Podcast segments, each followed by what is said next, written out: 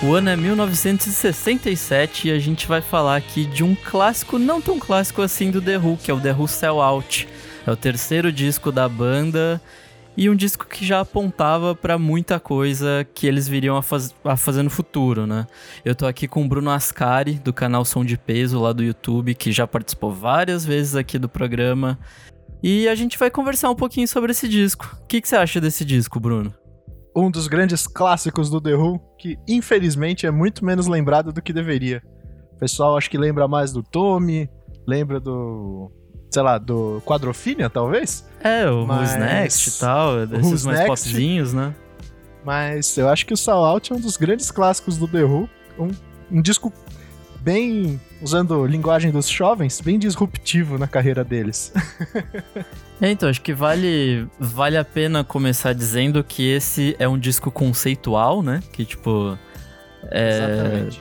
Ele ali, tipo, fingia ser uma, uma rádio pirata, que ali em 67 era uma coisa que acontecia bastante ali na Inglaterra. E no meio da, da, da programação, né, dessa rádio pirata, eles colocavam, tipo, uns comerciais e jingles, e que o torna o disco tão interessante, né? Porque, tipo, é a experiência mesmo de ouvir uma rádio e no meio você vai ouvir umas propagandas com musiquinhas e tal, e uns jingles. É bem legal isso. É, porque, tipo, que nem você falou, na época eles tinham, né, as rádios piratas, e era uma maneira das. As rádios piratas era uma forma de você ter a música, vai, podemos dizer, jovem, rolando na rádio, porque, por exemplo, você pega a BBC na época, BBC, né? Ele tocava música clássica, tocava, tocava jazz, tocava coisas assim. Então, o The Who e o pessoal do, dos mods, né? Do, do rock, na época, do rock britânico e tal, não tocava na rádio. Então eles dependiam, né, da, das rádios piratas para poder tocar e por incrível que pareça, fazia um baita de um sucesso, mesmo com as rádios piratas, que tinham grandes audiências. É, contravenção e rock and roll, tudo que o jovem gosta, né? Então. Eu acho que, se eu não me engano, em 67 mesmo, a Inglaterra baixa uma lei banindo as, as rádios piratas, né? Então, tipo, a partir daí, acho que é a BBC que vai começar a tocar uns rock, tipo, tentar apelar uma, uma coisa mais jovem, assim, né? Sim, sim. Eu acho que é 67 também. E até trouxe aqui de curiosidade, tudo bem, um filme mais de comédia, né? Mas acho que para quem para quem quiser ir atrás, né, para ver como é que é esse lance das rádios piratas, é o filme Piratas do Rock que é o The Boat That Rocket, que os caras pegam assim um, um navio, levam para águas internacionais, que aí já tá fora da jurisdição, né? E aí eles falam: "Não, vamos começar a transmitir aqui nossas coisas". E eram uns caras muito doidos assim. É um filme mais de comédia, né, mas relata bem essa cena da época e eu acho bem interessante, apesar, né, do, do, do conteúdo mais humorístico. É estranho essa coisa, né, tipo de ter que criar uma rádio pirata para tocar o que o que rolava na época, assim, porque esses discos vendiam pra caramba, assim, tipo. É que acho que no caso do, da Inglaterra, a BBC é o tipo monopólio, né? Tipo. Sim. Eles detêm lá o total controle do, do que é passado no, em, em TV e rádio. Então é muito louco que, tipo, os jovens têm que criar uma rádio pirata pra poder tocar o que todo mundo ouvia, né? Tipo. É, mas também não muda muito do que é hoje em dia, né? Se você parar pra pensar. Se você for ouvir a, a rádio, né? É, as, verdade, as grandes é rádios e tal, as coisas que, por exemplo, a gente gosta, né? Esse tipo de coisa, a gente vai criar, entre aspas, as nossas próprias rádios piratas que não deixam de ser nossas playlists, né? É, de certa forma faz sentido, é verdade. Só não tem os jingles no meio. Nossa, esses jingles são maravilhosos. é, é o puro, é puro humor inglês e o puro humor do, do próprio The Who, né? que já tá ali tanto nos jingles quanto na capa, que é um negócio. é, a capa eles trazem os quatro principais produtos, né? Que é tipo um desodorante, o Odorono, que tem uma música dedicada ao, no disco. É, vai ter um creme de espinha que o, que o baterista tá usando. Esse é inventado, esse não existe. Aí tem o Roger Daltrey com os feijões, que é maravilhosa essa cena na capa. e, diz, e dizem que ele quase pegou uma pneumonia porque os feijão tava tudo congelado. Ele ficou horas naquela banheira cheia de feijão e quase pegou uma pneumonia, quase morreu. Bom, ele tá com um sorriso na cara, então, além de tudo, é um bom ator, apesar de não mostrar no filme do Tommy, né? Pelo menos na foto. Mostrou bem ali. Mas, e daí também tem um, um curso de bodybuilder, assim, que é o, o baixista, tá lá no, na contracapa, né? Tipo, não, e o pior de tudo é que é, você falou que o, o, a pomada pra espinha não era real, mas os quatro produtos são reais. Ah, é? A, a, é, a pomada existia, é uma pomada chamada Medak, e o negócio de fisiculturismo é baseado num cara chamado Charles Atlas, que ele realmente foi um fisiculturista Sim. e aí ele criou esse método aí de exercícios isométricos para modelar o corpo. Meu, isso é muito E aí tem 60, até o né? John Entwistle com a moça do lado aqui, com uma roupinha de, de Tarzan segurando um ursinho, que é muito engraçado, muito engraçado. Tô até me divertindo aqui com o próprio disco que tá aqui. Nossa, essa capa é muito que eu deixei icônica, separado, né? é tipo, muito bom, cara. A sua versão é a que tem o, o pôster dentro? É, mas a minha é uma reedição. Ah, tá. Até porque o, original é o que vem, né, com o pôster. Diz, diz a lenda que eram é, mil cópias que saíam com o pôster. Foram 500 Caramba. da mono e 500 da estéreo. Então, se você tem o pôster da versão original, parabéns, você tem uma grande relíquia na sua casa. O pôster também surge como uma brincadeira, né? Eles eram, tipo, super jocosos ali com, com tudo que rolava ali na cena. E aí eles queriam tirar uma onda com os Beatles que estavam entrando já de cabeça em toda essa onda da psicodelia e tal. Daí eles fazem um pôster, tipo, ah, aqui contém. No disco, né? Na capa do disco, eles falam, tipo, ah, aqui contém um pôster psicodélico. Ou alguma coisa nesse sentido, assim, né? Tipo. Não, é isso mesmo. Tá escrito, vem com um pôster psicodélico. E o pôster é muito bonito, inclusive, né? Tipo. Sim, cara, é que eu tenho um pouco de dó, mas adoraria pôr num quadro, realmente é muito bonito. Então, Nick, já que a gente tava falando da capa, uh, cara, tem uma coisa, eu queria até ver com você se você acha que é muita viagem minha ou não. Eu acho que esse disco, assim, tem uma grande inspiração na pop art, né? Se a gente pega, por exemplo, o Andy Warhol, com a reprodução das, das coisas, inclusive da própria, da própria raiz, né? É verdade. E, e tudo mais. E aí, se a gente para pra pensar, o Velvet Underground de Nico é também de 1967. E aí eu fiquei com essa. Eu não sei as datas, né? Não lembro agora de cabeça qual saiu primeiro. Mas eu, é, eu sei que impressão. esse disco do The Who saiu no finalzinho do ano, em dezembro, se eu não me engano. Ah, então talvez eles se inspiraram porque eu acho que o Velvet Underground de Nico é do meio do ano, ali mais ou menos, Sim. junho, julho, agosto. Então, será que eles se inspiraram na, na pop art do, do Warhol para fazer isso? Cara, faz muito sentido. Até pensando que nessa época, tipo, o Beatles estava pirando enormemente em, em todas as questões de, de arte para além da música, né? Tipo, principalmente o, o Paul ali. Então acho que é, é bem possível e bem plausível que essa inspiração seja seja da pop art mesmo, até porque tipo, era um negócio que tava tipo, tava quebrando umas barreiras ali que que, tipo, tava indo para muito longe dos Estados Unidos, né? Tipo, acho que o mundo, tipo, o mundo inteiro tava nessa, tipo, meio que revoluçãozinha de arte, né? Sim, é, era um negócio que tava no, borbulhando na época e, assim, eu pelo menos achei, fiz essa conexão na minha cabeça. Eu não achei nenhuma referência, nada, né? Sei lá, uma declaração deles falando, não, a gente realmente se inspirou, mas vendo a capa, vendo a, as próprias temáticas, né, da, da brincadeira, de fazer os jingles, de fazer as zoeiras, acho que acaba sendo meio que uma, uma reprodução da pop art de um jeito talvez mais jocoso dentro do disco. Sim, total, total. É, e tipo, acho que o que define muito para mim esse disco mesmo é a zoeira, assim, tipo, eles eles estão full nesse espírito da zoeira, mas ao mesmo tempo trazendo essa pitada de, de requinte e tal, e de musicalidade, de, e de arte para muita coisa, né? Então Cara, eu não, eu não tinha pensado e faz sentido pra caramba, assim. Gostei dessa, dessa ligação. ah, que bom que não foi, não foi uma grande viagem minha. bom, e agora vamos falar de música, né? O disco original tem 13 músicas, se eu não me engano, aí com o tempo, cada reedição foi vindo mais músicas e mais músicas. Hoje em dia, tipo, o original tem acho que 38 minutos, os dois lados, né? O A e B. Aham. Uhum. Hoje já tem mais de uma hora e onze, assim, uma hora e dez de, de disco. Só com coisas que eles foram adicionando. Tem tipo um lado a mais de disco, né? Nas reedições tem coisa. É, até o Nick me mandou é, uma especial aí dos. Do, do... Quantos anos, Nick? Não foi de 50 anos, né? Foi? É, 67 a original, então. Enfim, eu sei que eles estão reeditando agora, mais uma vez e vai vir com mais bônus, assim. Então, tipo, Se eu não me engano. Não, era um negócio 5 CDs, eram cento e não sei quantas faixas e jingles não aproveitados. É, é fora Coisa que. pra caramba. Nesse monte vai ter, tipo, demo e coisa assim. Até na- nas prévias que eles lançaram, tinha algumas demos ali, né? De, de músicas só feitas no violão. A maioria foi escrita pelo, pelo Pete. Então, tipo, a maioria da- dessas, dessas coisas da versão nova, acho que basicamente vão ser demos, né? Tipo, porque já Ah, tem um sim, monte de coisa claro. que tá aí pra todo mundo ouvir. Não, e dá, dá pra ouvir, né, algumas das demos, e é muito engraçado que mostra, tipo, o Pete Townshend mó... Não vou dizer autoritário, mas, tipo, a, a música tem que ser do jeito que eu tô tocando aqui e é isso aí. E Sim. muitas vezes não são as, ah, não, sa- não acabou saindo isso no disco, né? É bem, é bem curioso. Talvez ele tenha ficado meio bravo. Mas não sei.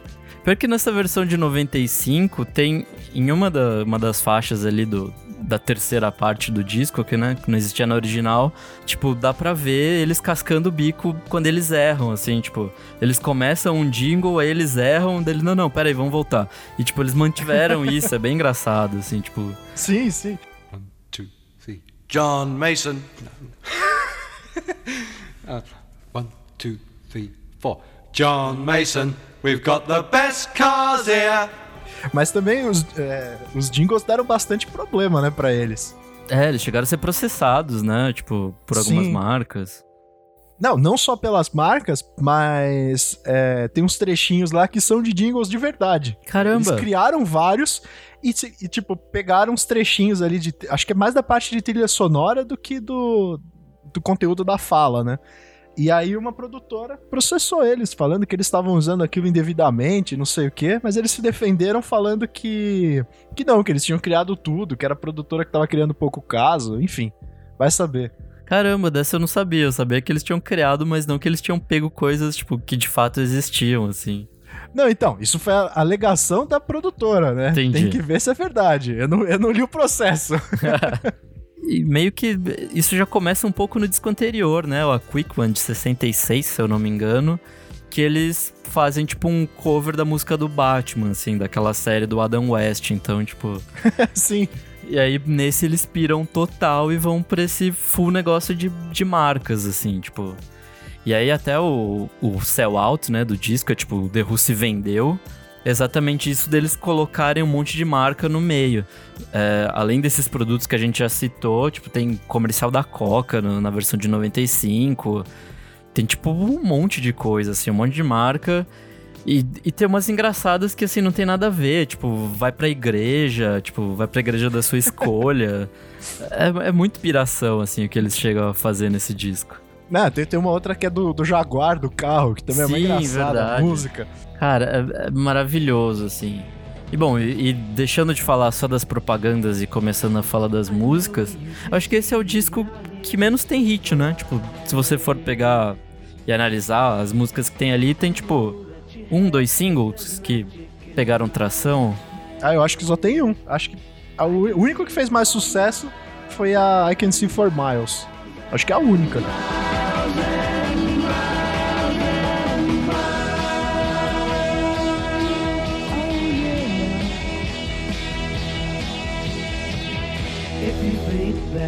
E é um puta clássico também esse, né? Tipo, Sim. Não, é, é assim, o, o próprio Pete Townshend fala, né, numa entrevista, agora não vou lembrar pra onde, que ele fala que, abre aspas, é o rock mais cru, ridículo e atrevido que você ouviu. Fora que ele também fala que, pra ele, é o The Who definitivo. caramba. Que Tipo, ótimas É, é a alegações. música do The Who. É, eu lembro que, que tem uma história disso- dessa música ser muito pesada pra época, assim. Tipo, a gente tá falando de 67, então, tipo, eu não acho ela exatamente pesada. Mas aí falam que foi o que gerou o, o Paul McCartney fazer o Helter Skelter. Tipo, de, Sim, de sentir aquele peso da música e falar, "Ah, ok, vou fazer alguma coisa pra rivalizar e criou um proto-metal ali, né? Tipo, Ah, é que pra nós é muito difícil, né, de ver com, com os olhos da época, né, mas pra 67 eu acho que é uma música mais pesada mesmo. É, tem umas guitarras mais distorcidona, né? Tipo, a bateria é, é forte e tal. Sim, é, é de uma bateria como se fosse um baita de um trovão, assim, então realmente é uma música bem, bem diferente, assim, pra época. E é uma música que eu acho que envelheceu muito bem. Eu, particularmente, gosto muito dela até hoje. A outra música que saiu de single foi a Marianne, né? Sim, que Aliás, a letra dessa música já tem uma baita uma tiração de sarro, né? É esquisita e tem duas músicas mais ou menos, tipo, nesse disco que eles falam sobre a mesma coisa que é punheta, né? Tipo. É. vamos, vamos ser direto. Mary Ann with claro. the Shake Hands. Eles estão falando sobre punheta e também Pictures of Lily, que também foi uma música que, que saiu como single antes desse disco, mas que não, não chegou a fazer muito, tanto sucesso assim. Mas também fala Aliás, sobre quase isso. quase deu nome né? pro disco, né? É, foi quase Who's Lily, né? Alguma coisa do tipo. É, que eles queriam fazer como se fosse uma contando a história dessa Lily. Aí depois, o, principalmente o Pete Townshend e o Roger Daltrey falaram: É, não, vamos fazer outra coisa que isso daí não vai pra frente. Aí eles criaram esse negócio da, da, da programação de rádio pirata. E ainda bem, né? É, é, seria tipo um, um Tommy da zoeira, né? Se eles fizessem realmente um disco talvez. inspirado só nessa mina. Tipo, talvez. Talvez. Bom, e a gente tá falando tanto desse disco, mas tanto do Tommy também, que é o disco de 69, a primeira ópera rock que eles vão fazer. E eu acho que tem muita coisa nesse disco já, de 67, que vai desaguar no Tommy. Acho que é, Rael, One, que é né, uma das últimas músicas ali, já carrega bem essa, essa vibe, tipo, de, de instrumentação, de ter mais violão do que guitarra, de, sei lá, de ser uma coisa meio orquestrada também. Então, tipo, ali eles já pegam um pouco da pira do que seria o Tommy, assim. O que você acha? Essa música tipo, é uma, uma mini suíte. Eles já tinham ofertado com isso no disco anterior, que é a música chamada A Quick One While He's Away. Então a Rael acaba saindo nessa essa mini suite. E é muito interessante que a, a música Rael vai se encerrar com o mesmo acorde que vai abrir uma música do Tommy, que é uma faixa chamada Sparks. Ah, então é verdade. Tipo, realmente uma grande continuação, assim. Então é, é, bem interessante. E é uma história, é uma música que tem uma história fechadinha, né? É, é uma música um pouco. Um pouco não é tão, tão mais longa, né? Acho que tem o quê? Uns 5, 6 minutos dentro do disco. Por é, aí. Por aí. E tem várias possíveis interpretações e tal, mas pelo que eu vi, é uma música meio que fala da história das cruzadas e a luta dos, do, dos, dos cristãos, né? Contra os sarracenos ali perto de Israel. Então, o Rael seria uma abreviação de, de Israel. Meu Deus, não sabia dessa não, caralho. É, é que tipo, tem uma. Eles. É que agora eu não vou lembrar os nomes, mas eles falam que tem o. Ah, tipo, o barco, o barco vermelho, o barco amarelo, alguma coisa assim, que seria, tipo, a representação dos sarracenos. Tem uma. Cara, uma viagem muito grande. e é muito engraçado como eles conseguem juntar toda essa piração de falar de umas coisas, tipo, reais e sérias. E falar de punheta também, e falar de. Tem um monte de musiquinha de amor, inclusive algumas das mais bonitas do, da banda tá nesse disco, tipo I Can Reach You. É. que mais? Our Love Was também é uma música bem bonitinha, Sunrise. Então, tipo, eles juntam essa coisa, tipo, mega séria e umas coisas mega zoeira num disco muito louco, né? Por pensar ah, que. Eu acho que é muito coisa de, de juventude, sabe? Porque na época, acho que todos eles tinham ali seus 20 e poucos anos, eram bem novos. Então, ao mesmo tempo que você ainda é meio, assim, um pouco a, a cabeça de adolescente, sabe? Tipo, ah, zoeira, vamos falar de punheta, não sei o quê. Você também quer fazer os negócios mais sérios, né? Então, acho que eles acabam misturando muito bem isso dentro do disco. Sim, total. Pô, agora acho que a gente pode fazer uns comentários de algumas músicas aqui. O que, que você traz de, de destaque desse disco? Cara, que nem eu falei, eu acho que a, a minha preferida acaba sendo I Can See For Miles, que acho que foi até hoje, que nem eu falei, é uma música do The Who que eu acho que envelheceu muito bem. É, eu gosto muito de Tatu. Tatu é mais uma dessas engraçadinhas, né? Tal, tipo... É uma música muito engraçada, porque é, é, a história é muito boa. São dois, dois irmãos, eles falam: Não, agora a gente tá virando adulto, né? Então a gente vai fazer uma tatuagem para provar que a gente é adulto. Só que aí eles vão pedir permissão dos pais.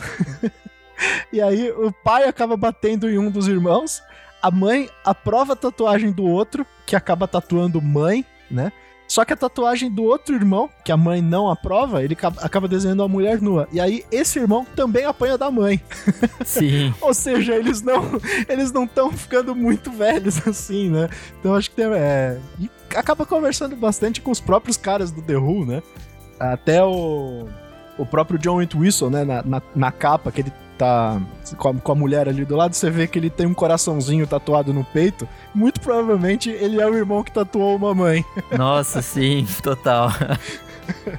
Aí eu acabei, assim, conexões que eu acho que, que são, são bem bacanas. E tem, que nem tava falando, que nem o The Who tira muita faz muita tiração de sarro. Tem a própria faixa Odorono, né, que é do desodorante e tal. Sim. Eu pesquisei que na letra eles falam de um cara que é um Mr. Davidson. E aí é possivelmente uma alusão a um cara chamado Harold Davidson, que é um agente na, na época, né? Era um agente de talentos famosão lá em Londres e meio que não ia muito com a cara do The Who. então eles meio que colocaram o cara dentro do disco, assim, de zoeira, pra tirar uma com a cara dele. Cara, acho que uma das que eu mais curto é, desse disco é a primeira, é Armenia City in the Sky. Talvez seja mais diferente do disco, porque é, é uma coisa full psicodélica, assim, tipo, aquelas guitarrona meio rasgada, assim, meio tipo. Tem uns efeitos tipo, diferentes que eles não usam no resto do disco. E também é uma das únicas que não foram escritas por eles, né? Tipo, eles chamaram um cara que o, o Pete era amigo e tal.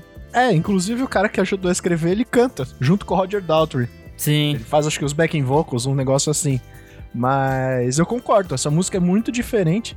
Tem uns loops de fita, eles colocam uns trechos de trás para frente, uns ecos de guitarra, uns negócios muito loucos.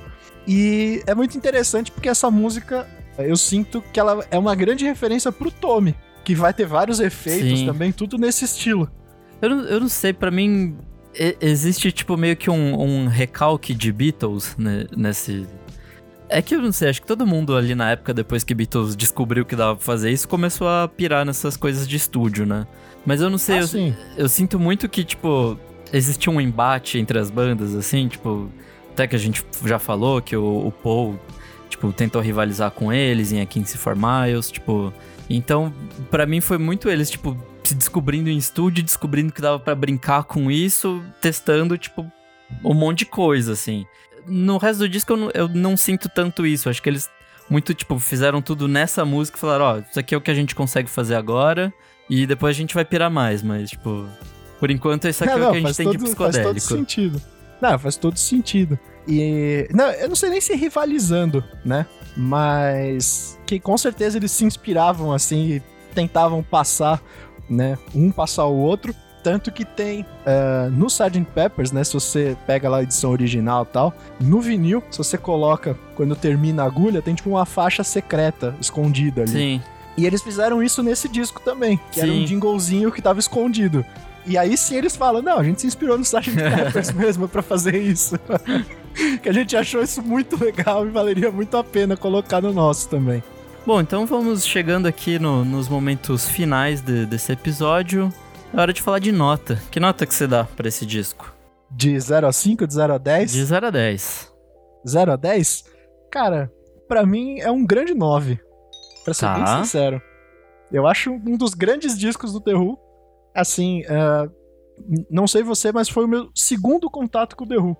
Eu comecei, obviamente, com o Tommy, né, que comprei no sebo, e aí eu achei esse disco, eu falei, nossa, outro disco do The Who, deixa eu comprar pra ver o que que é. Cara, é outra coisa, é completamente diferente do Tommy, mas gostei logo de cara, e é um disco que, obviamente, né, além de ser muito bom, ele tem um, um lado bem, assim, de relembrar a adolescência e, e tudo mais, um lado mais afetivo, que acaba pegando bastante. Mas, se fosse vai analisar friamente, eu ainda bato na tecla de que é um dos grandes discos do The Who, que talvez o pessoal devesse escutar mais. Aquele disco esquecido no churrasco, né? Tipo.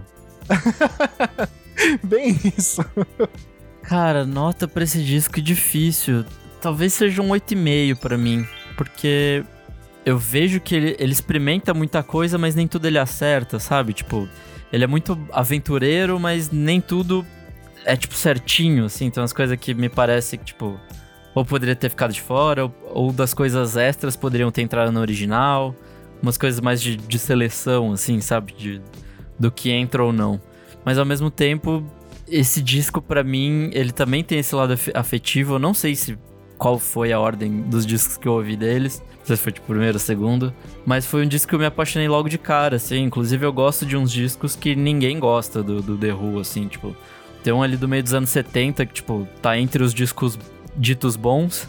Que, tipo, ninguém liga e eu acho muito foda, assim. E eu não sei, esse disco pra mim, ele é legal pela zoeira, sabe? Tipo, dele não se levar a sério em momento algum, assim, tipo. Sim. Não, eu acho que você falou de, dele ter os momentos mais, assim, talvez irregulares, assim, e eu acho que isso faz muito parte do próprio The Who.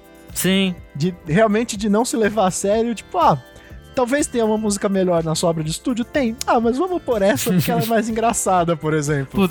eu, eu, tenho certeza que é isso, assim, tipo, ah, foda-se, isso aqui a gente vai rir mais depois, sabe? Tipo, do que. Sim. Dessa música ficou melhor ou não. Mas é isso, assim, cara, esse disco pra mim é, tipo, é muito essencial, assim, tipo. É, é o rito de passagem do The Who, da, daquela banda mod, tipo, dessa banda de. desse pop rock esquisitinho do, ali dos anos 60, tipo, pra essa banda que vai fazer desconceitual, vai fazer uns discos psicodélicos pra frente que vão, tipo, mudar a história do rock, sabe? Então. Sim, sim. Esse disco, para mim, é, é, tipo, talvez a pedra fundamental, assim. Se o Roger Daltrey falou que. O Daltrey não, se o Pete Townsend falou que o A Quem Se For Mais é uma das músicas mais essenciais ali no, da banda. Eu acho que esse disco para mim é isso, assim, representa, apesar de não se levar a sério, o amadurecimento da banda, assim, tipo, o momento que eles viram a chavinha e falam, tipo, ok, agora a gente encontrou nossa voz aqui e bora. Não, assino embaixo. Não, não poderia ter falado melhor.